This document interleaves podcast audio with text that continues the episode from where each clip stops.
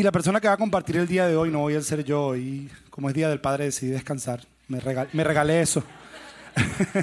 y, y traje un amigo, una persona a quien admiro mucho, una persona de quien he aprendido mucho. Y una persona que tenemos el privilegio y el honor de que es parte de esta congregación y de lo que hacemos aquí en Iglesia Oral. Así que quiero que recibamos con un fuerte aplauso a un amigo, a Fernando Arao, que va a estar con nosotros el día de hoy. Gracias. ¿Me puedes dar un Kleenex, por favor? De verdad, de verdad. Qué bárbaro. Yo no sé cuántos padres hay aquí ahorita. Un, un Kleenex al señor también. Qué bárbaro, mano. Qué talento, qué, qué belleza, ¿verdad? Ver a un niño ya. Bueno, te felicito. Te felicito, de verdad. Y toda su familia, ¿no? No, no han visto, los que han visto cantar a su hija también. Y ahí Dios de verdad que les dio talento, pero exageró, mano. Sí, sí. Cuando iban repartiendo el talento, yo creo que se tropezó y se le cayó un chorrito en tu casa, así de que. Bueno, ahí quédenselo. Gracias por la oportunidad de, estar aquí en este día tan importante, el Día del Padre. Y vamos a hacer un simulacro parecido al de Feliz Año Nuevo, ¿no? Pero este dice Feliz Día del Padre. Entonces yo voy a dar un conteo de 3, 2, 1, que ustedes me van a ayudar. Y todos van a gritar Feliz Día del Padre y a los padres que tengan juntos los van a felicitar. ¿Quedó clara la instrucción? Claro. 3, 2, 1. Gracias. Feliz Día del Padre, feliz. Ay, sí, otra vez dice este para que él tome película. Otra vez, dice, ah, bueno, no, no, no, no, no, no, si no es atrás, atrás. Mira que yo estoy acostumbrado, ¿eh? Bueno, qué bueno que estamos aquí reunidos. Yo estaba orando diciendo, bueno, Josué me dio la oportunidad de, me dio el púlpito, nunca me lo había soltado, me lo suelta dos minutos, tres minutos y me dice, rapidito. Y entonces yo me puse a orar en la mañana, le dije, Dios, tú ampárame, Espíritu Santo, toma control. Y de pronto Dios me habla y me dice, Fernando, te quiero regalar dos cosas. Y oí la- claro la voz. Te quiero regalar una cosa, escoge. O un carisma extraordinario, una atracción varonil estupenda, dinero. O una memoria extraordinaria. ¿Qué quieres? ¿Me creerán que no me acuerdo qué le pedí?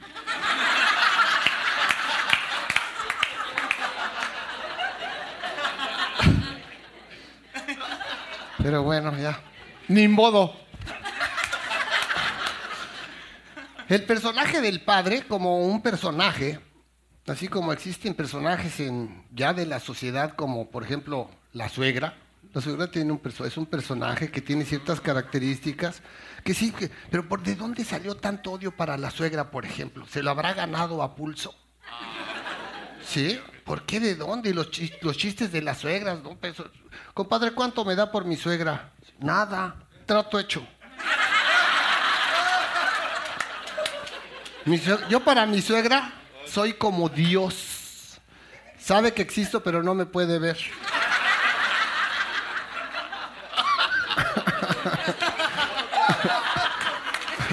Ya se me había olvidado que el pastor Avero es mi fan, es mi público. Uno-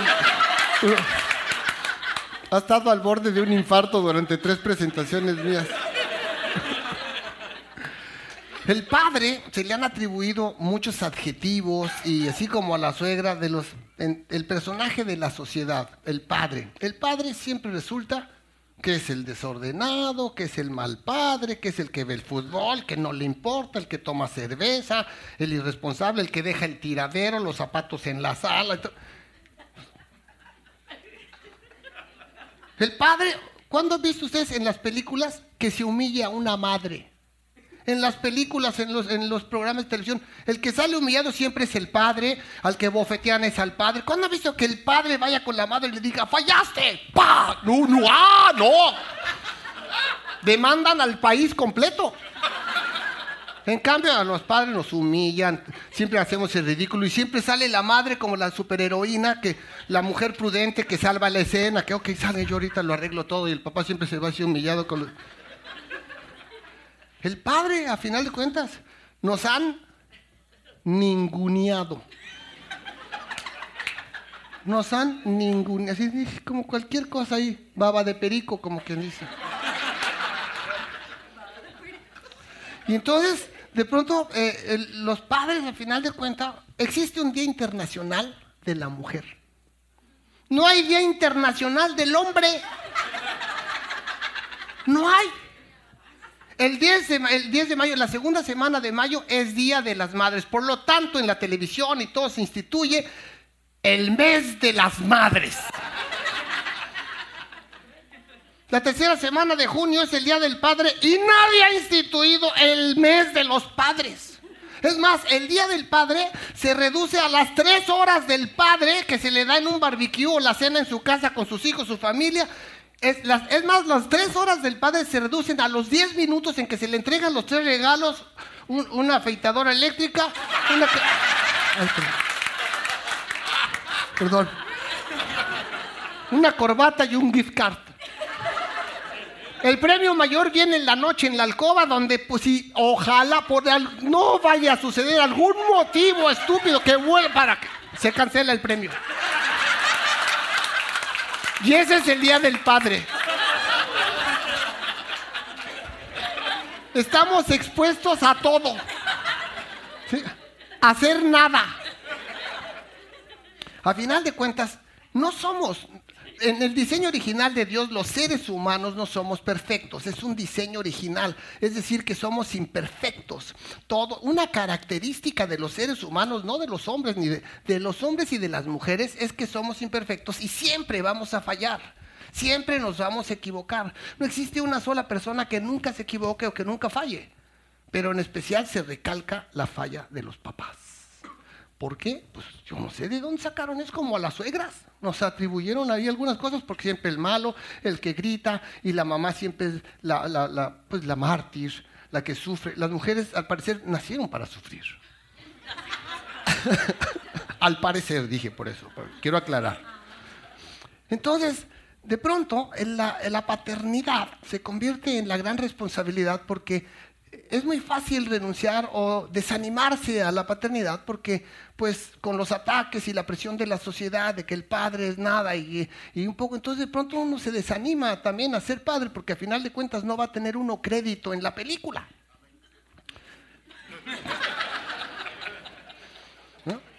Entonces, pues uno dice, bueno, ¿para qué soy padre? Al final de cuentas, se gradúa el, él, el hijo, la hija, se gradúan. Gracias, felicidades, qué linda, mi amor, felicidades, tu título, la foto. ¿Cuándo le dicen al padre, te felicito porque tu hija se acaba de graduar por tu esfuerzo, por tu provisión, porque tú eres un buen padre? ¿Cuándo? Nunca.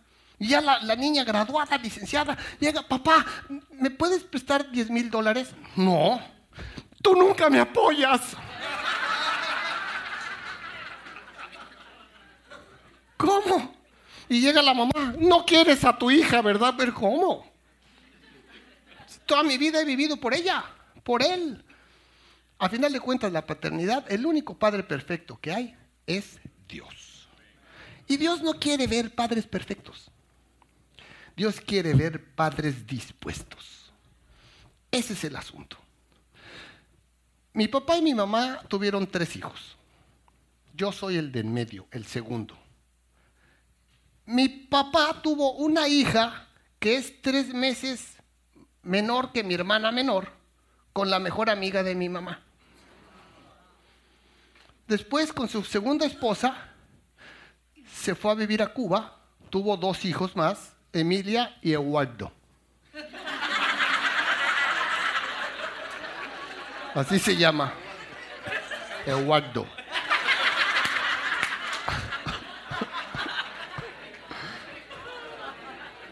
A la hija de su tercera esposa la adoptó.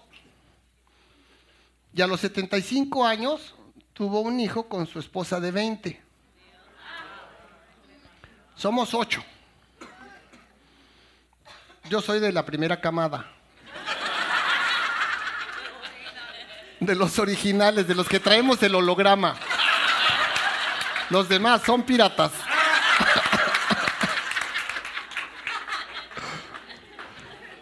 Cuando yo tenía 15 años, Bueno, a los cinco años mis papás se divorciaron.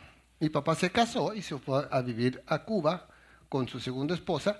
Y cuando yo tenía 15 años, yo vivía con mi mamá, mi abuelita, en casa de mi, de mi mamá. Y yo a los 15 años era un poco, digamos, creativo.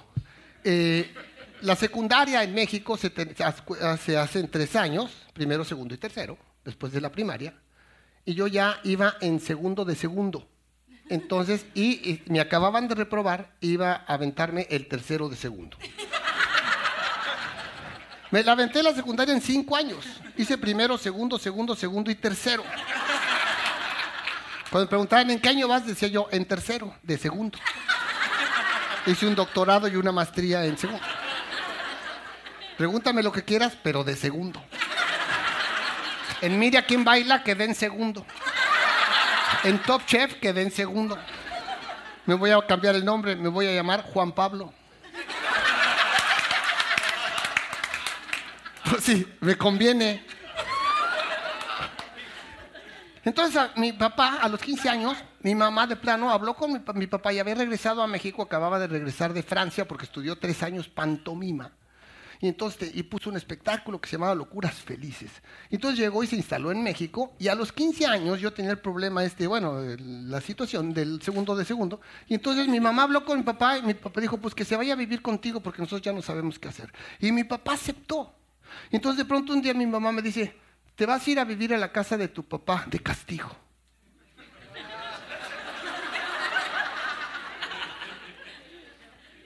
Entonces, obviamente, yo dije, bueno, si voy a ir de castigo, mi papá me va a dar de latigazos, me va a despreciar, me va a castigar, va a tener mala actitud. Y bueno, pues un día llegué y había unas cajas, unas maletas, llegó el chofer y vámonos a casa de mi papá. A los 15 años, yo lo dejé de ver a los 5. Entonces, a los 15 años, yo lo iba a conocer. Y él llegó, entonces llegó y cuando llegué yo, y me dice, qué bueno que viniste.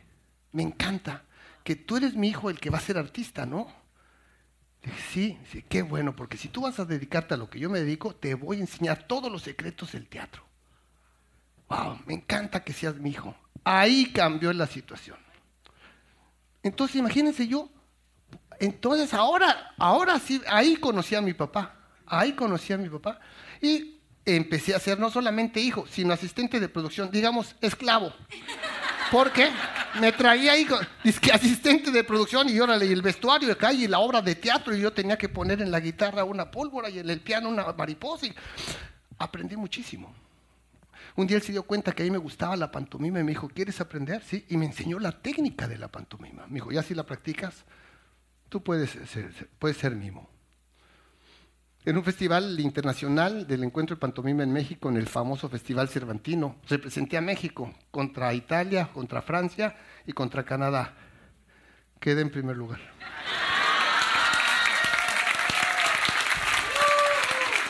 Yo ya me estaba esperando el segundo, ¿no? Para mí es como el primero. ¿No? cuando dijeron ganador, México fue la primera vez que me temblaron las piernitas, así de que no sabía, yo nunca había ganado el primero.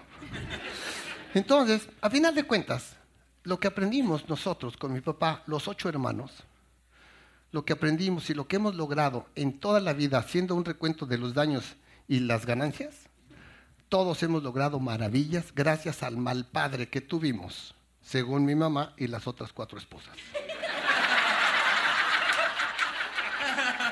¿Por qué? Porque yo tuve un padre, no perfecto, tuve un padre dispuesto, dispuesto a ser mi padre, suficiente. Eso es suficiente, eso es todo. Seguramente, no sé cuántos, de nosotros nos han dicho en alguna ocasión, es que tú eres un mal padre. No levanten la mano. ¿Para qué? Ya sabemos que son todos.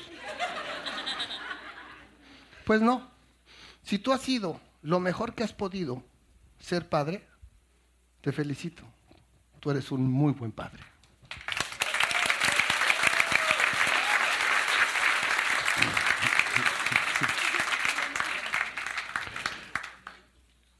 Así que yo tuve un padre dispuesto. Entonces, dicen que la mayoría, por ejemplo, la mayoría de los chistes que nosotros contamos los hombres, que son machistas. El 100% de los chistes son machistas. No es cierto, mentira. El 80%. Digo, para que no exageren tampoco, que nos ponen acá. Llega la, niña, entra a la recámara de los padres un sábado en la mañana, se acaban de despertar, están los dos en la cama y entra la niña y dice, ¿quién tiene el control? Y dice la mamá, yo. Dice, ¿me lo prestas? Ya, de la televisión tu papá. Yo le una vez dije a mi esposa, mi amor, si yo un día, si tú un día me ves a mí viviendo eh, como un vegetal conectado a máquinas inútiles, te voy a pedir el favor que me desconectes. Que se levante, que me apaga la televisión, el internet, el YouTube, me apagó el celular, me, casi me muero.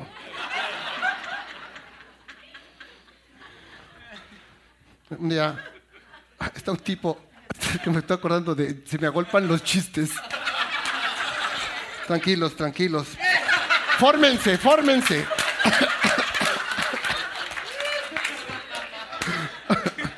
Es horrible eso.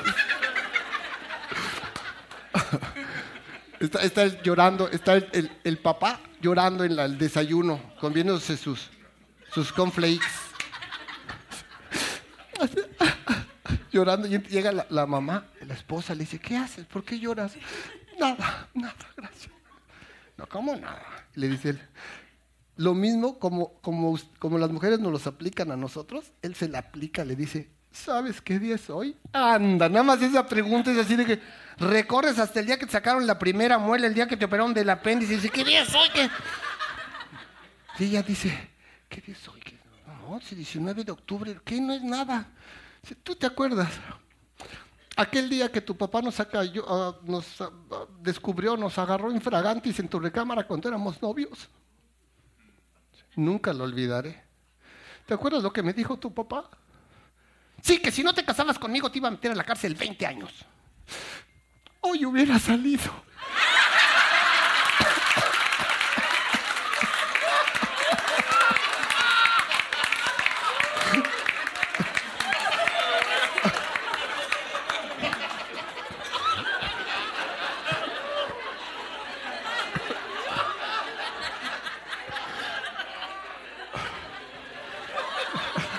No, pues yo los espero cuando se acaben de reír.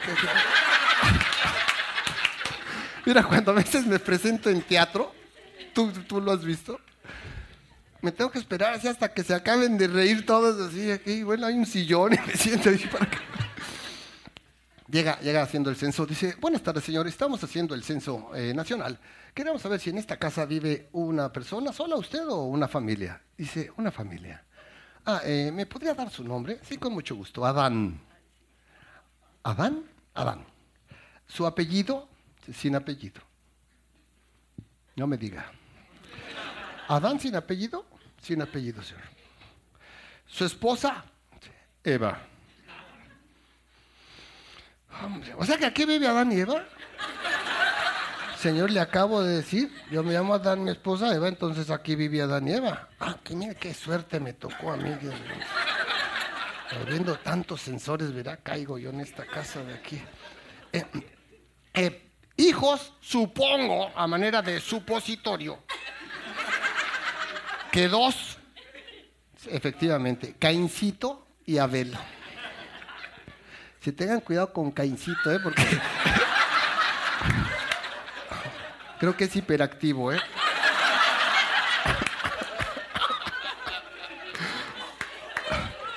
Dice, oiga, una pregunta, disculpe usted la, la, libertad, ¿no? O sea, bueno, el atrevimiento.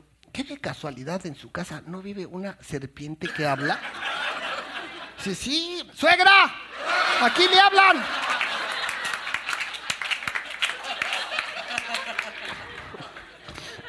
Fíjate, que al final de cuentas, eh, digamos, hay tres, hay tres padres que son famosos en la Biblia. Son, yo creo que los tres padres más famosos de la Biblia. ¿Qué huele? ¿Eh? Como, ¿eh? Como, como, ¿eh? Mi maestro, ¿viste? Más así. El hombre Adán se unió a su mujer Eva y ella concibió y dio a luz a Caín y dijo, con la ayuda del Señor he tenido un hijo varón. Después dio a luz a Abel, hermano de Caín. Abel se dedicó a pastorear ovejas, mientras que Caín se dedicó a trabajar la tierra y no sabía lo que le esperaba. Es así lo que le faltaba.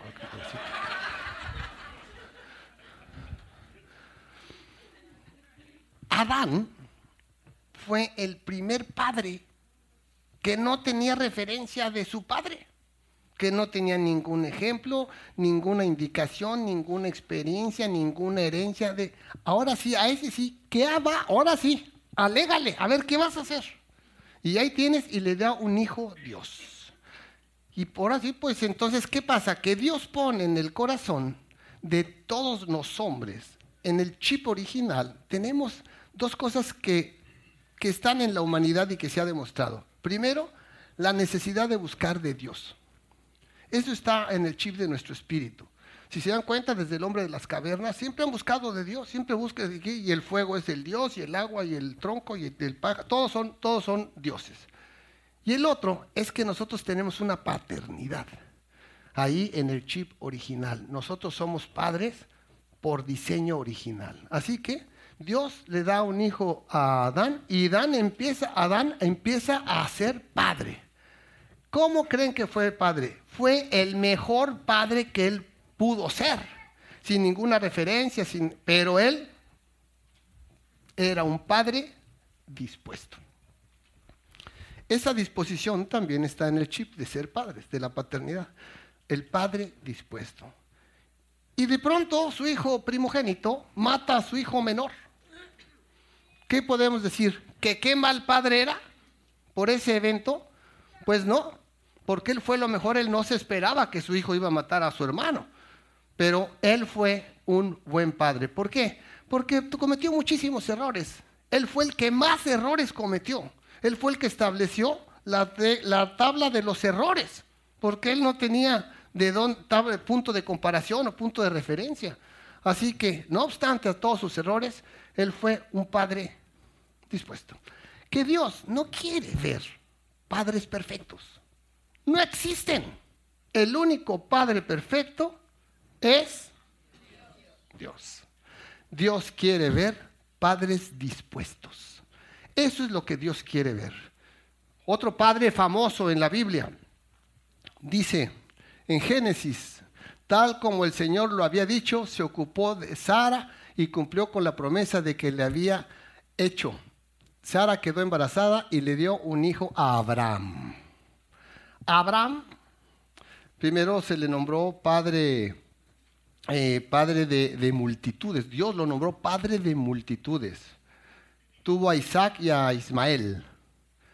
Y el evento más fuerte que Abraham, de pronto, que lo hizo famoso, bueno, primero él era el padre de la fe. Tras este evento donde Dios le dice, le hace un reto, quiero que me demuestres que tú en tu corazón estoy yo primero que tu hijo, porque ya eran tan grandes cuando Abraham tuvo a su primer hijo que ahora estaba muy emocionado con su hijo.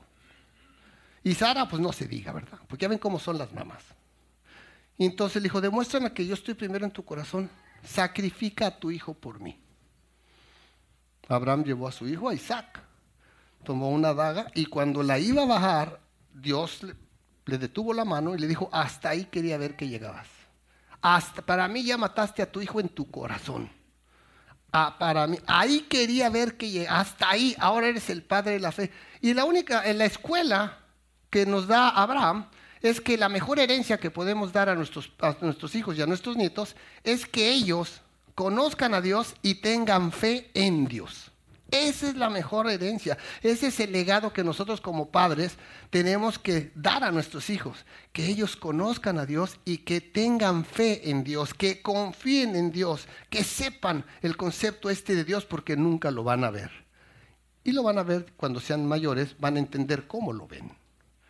Pero Abraham fue el padre de multitudes, el padre del pueblo de Dios el, que fue el pueblo de Dios, aquellos hombres que creían y confiaban en Dios. Abraham, si ustedes leen la, historia de Abraham, fue uno de los padres que también más errores cometió. Ah, la vida de Abraham podríamos decir que es una vida de fe llena de estupidez. De veras que era una tras otra, una tras otra con Abraham. Pero Dios no escogió a Abraham para que fuera padre de su pueblo, porque era un hombre perfecto. Lo escogió porque sabía que era un padre dispuesto. El tercer eh, padre más famoso en la Biblia, José. Jesús tenía unos 30 años cuando comenzó su ministerio público. Jesús era conocido como el hijo de José. Él era conocido como el hijo de José. Inclusive cuando la gente negaba que era el hijo de Dios, decía, no, no, no, ese es el hijo de José. Y José oía. ¿Saben el orgullo que él tenía? Aunque estaban menospreciando y, minimizando a Jesús diciendo, ese no es el Hijo de Dios, es el de José, lo que José sentía decía, pues yo sí sé que es el Hijo de Dios, pero qué bueno que creas que nada más es mi hijo. Ahora, José es, un, es una de las fórmulas extrañas de Dios que enseñan, tiene una enseñanza bien profunda, pero bien profunda, que es la adopción. Ahí es donde se ve la adopción. Nosotros ya saben que somos hijos adoptados por Dios. Somos hijos adoptivos de Dios. Pero aquí la adopción se ve porque Jesús, primero para escoger al Padre terrenal de Jesús, Dios escoge a José. No porque era un hombre perfecto, sino porque era un padre dispuesto. Y le pone a su hijo. Entonces, José no solamente educó a, Jesús, no solamente le enseñó lo que era la palabra de Dios a Jesús, él se la infundó, sino que él le enseñó la integridad que Jesús tenía. Eh, José se la transmitió y si Jesús era un hombre íntegro, era porque José, su padre, se le enseñó, pero era su padre adoptivo. Yo imagino que en algún momento en la vida de Jesús, José le pudo haber dicho, no, eh, no me hagas esto. Y que ella le diga, Chami, no me hables así, mano. ¿Eh? Déjame pintar raya. Tú no eres mi papá. Imagínate que Jesús le hubiera dicho eso. Mi papá, tú no le llegas ni a los tobillos. O imagínate que de pronto en algún momento que le diga a Jesús, dame esto, y que, José le había dicho, mira, últimamente tú ni eres mi hijo. Sino que ahí existe, la adopción es, una enseñanza bien fuerte con, José, porque él estuvo dispuesto. Aparte, José se tuvo que tragar el cuento ese de que el Espíritu Santo y la Virgen. Oye, mano, Estaban, dice que estaba en el cielo José y Pedro con escopetas. ¡Querubín! ¡Querubín! Para los que no sepan, hay un, deporte que dicen disco y sueltan el disco y con escopeta rompen. Pero aquí era como el cielo, era querubín y con los discos la carita con y de pronto empieza a pasar el Espíritu Santo y José. Y Pedro, espérate, ¿qué haces? Es el Espíritu Santo. Sí, sí, man, pero es que hay cosas que no se olvidan.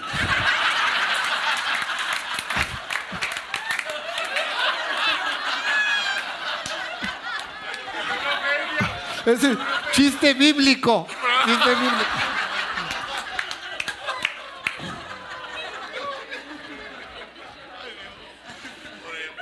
Entonces, imagínense, hay familias, entonces eh, José tuvo la disposición de ser el padre de Jesús.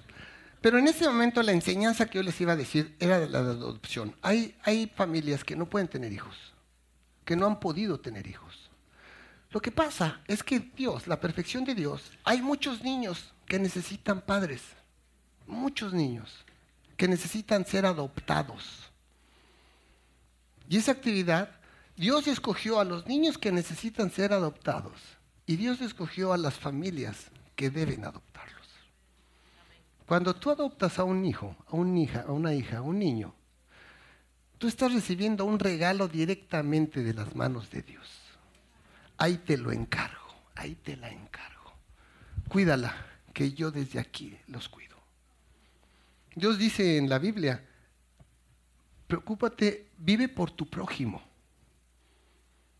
ama a tu prójimo. Vive para, no por ti, vive para alguien y por alguien, como Dios hizo todo por y para Jesús.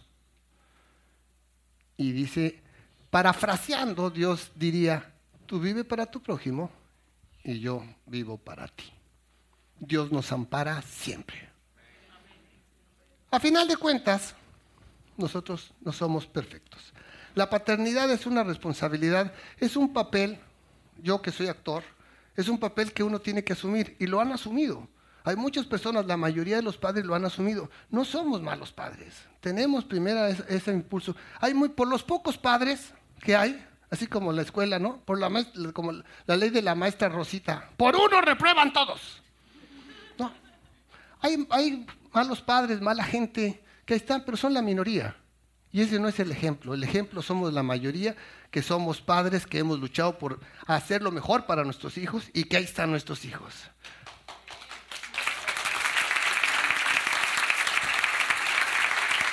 El, el adjetivo que a Dios más le gusta que le digan es Padre es Jehová, el gran yo soy. Eh, tiene muchos nombres en la Biblia, pero al final de cuentas viene Jesús y establece y concreta mi Padre. Padre nuestro que estás en el cielo. Todo lo que hago, lo hago por el que me envió, por mi Padre. Quien me ha visto a mí, ha visto al Padre. Y el Padre, y se queda, finalmente la estructura de la familia es el Padre. En este caso, Dios es el Padre y la Madre. Y todos somos sus hijos. Y ahora nuestros hijos realmente también son hijos adoptados, porque aunque los hayamos nosotros eh, engendrado, son hijos de Dios, que nos los está poniendo. Entonces hay dos tipos de hijos, los que son engendrados por nosotros y los que son adoptados y que Dios nos los está dando. Así que todas las personas que no tienen hijos pueden adoptar todos los que han adoptado, felicidades, y todos los que tienen hijos eh, de sangre, felicidades. Todos ustedes son excelentes padres, excelentes padres. Si lo han hecho lo mejor que han podido, felicidades. Miren, por sus frutos los conocerán. Miren a sus hijos. Denle un aplauso.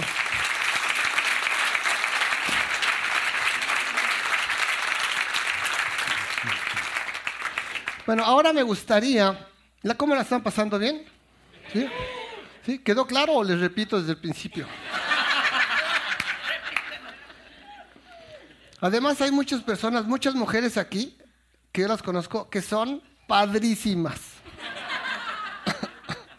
ya saben que los mexicanos, en lugar de decir, es bien chévere, decimos, es bien padre, ¿no? Bueno, pues vamos, me gustaría hacer una oración. Vamos a orar. Cierren todos sus ojos. Y vamos a orar. Padre Santo, Padre Eterno, Padre Bueno, Dios, te damos gracias, Padre, por esta mañana. Gracias por instituir un día para nosotros los padres, Dios. Gracias por tu, por tu paternidad, Dios. Gracias por la vida de Jesús, Dios. Ese Hijo que nos mostró el amor que tú eres, Señor. Gracias por la enseñanza, la sabiduría, el ejemplo, Señor, que nos diste también a través de Jesús. Te damos gracias, Padre, porque tú nos diste el privilegio de ser Padre. Nos has dado el potencial de ser padres y tenemos la opción de ser padres. Gracias, Dios, por todo lo que ha pasado en nuestra vida y por todo lo que va a pasar.